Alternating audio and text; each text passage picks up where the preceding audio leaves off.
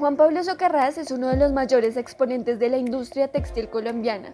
Su trabajo ha cruzado fronteras, permitiendo que las raíces ancestrales del país sean apreciadas por su naturaleza extraordinaria en todo tipo de contextos. Sus diseños han estado enlazados a la organización Artesanías de Colombia, por lo que ha comprendido a lo largo de su carrera la importancia de las producciones sostenibles y de doblegar sus conocimientos para aprender de las comunidades indígenas. La gente juzga mucho algo y es que volver a las comunidades mano de obra. No significa que eso está bien o mal. Ellos saben hacer un saber y un oficio. Cuando tú lo ves como un insumo de un producto de un diseñador, la capacidad, de, el que tiene que desarrollar el producto total o innovarlo o pegarle los Swarovskis o hacerle el otro proceso es el diseñador.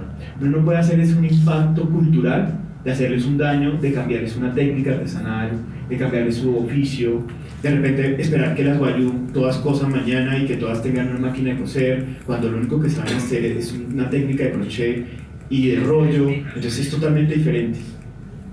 La gente, como no oye, ah, no, desde mañana voy a ponerles un taller de confección a todas las guayú. Y la señora guayú, pues, es que yo no sé coser, o sea, a mí ninguna cosmología me dijo que cosiera de esa forma. Porque si tú lo oyes, tú vas a entender que ella le enseña a tejer una araña sagrada.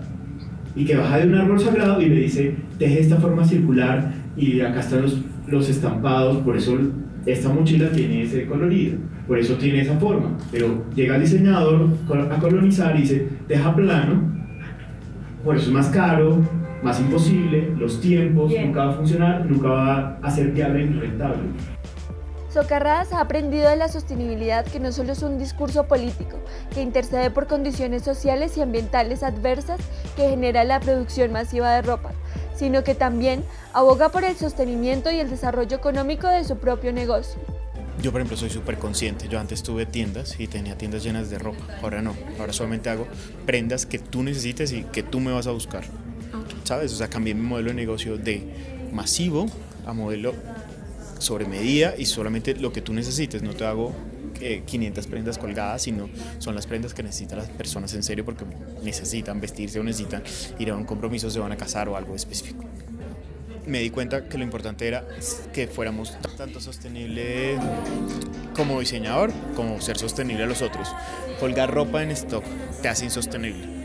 ¿Por qué? Porque eso son millones de pesos que estás colgando y eso no te hace sostenible.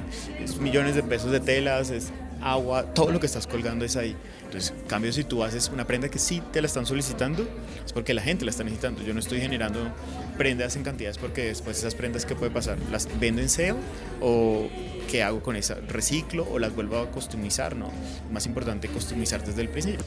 A partir de la moda sostenible y el trabajo con comunidades indígenas, el diseñador se ha dado cuenta que los residuos son una oportunidad también para sus creaciones. Mira que para mí siempre es importante ver qué se puede hacer con los materiales que sobran. Hay una técnica artesanal que se llama tela sobre tela, entonces por ejemplo esa técnica la vuelvo a los, los pequeños eh, pedacitos de tela lo utilizo para hacer esa técnica, ¿sabes? O sea, uno siempre tiene que buscarle el espacio para cada cosa, como materiales, como el plástico, muchos elementos, cómo se pueden volver a, reutilizar, cómo las fibras naturales pueden hacer parte de, de tus productos. Entonces, al final es verle la oportunidad a todo. Yo siempre he dicho que es ver la oportunidad en las cosas y ver la oportunidad en los productos.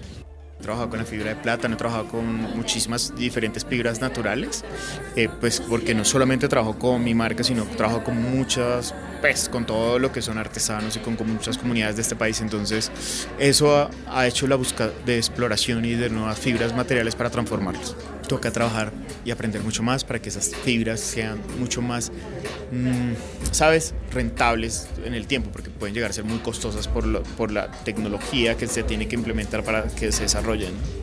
La moda circular es posible y el diseñador Juan Pablo Socarrat es ejemplo de que la sostenibilidad hace a su plataforma y a su marca cada vez más fuerte.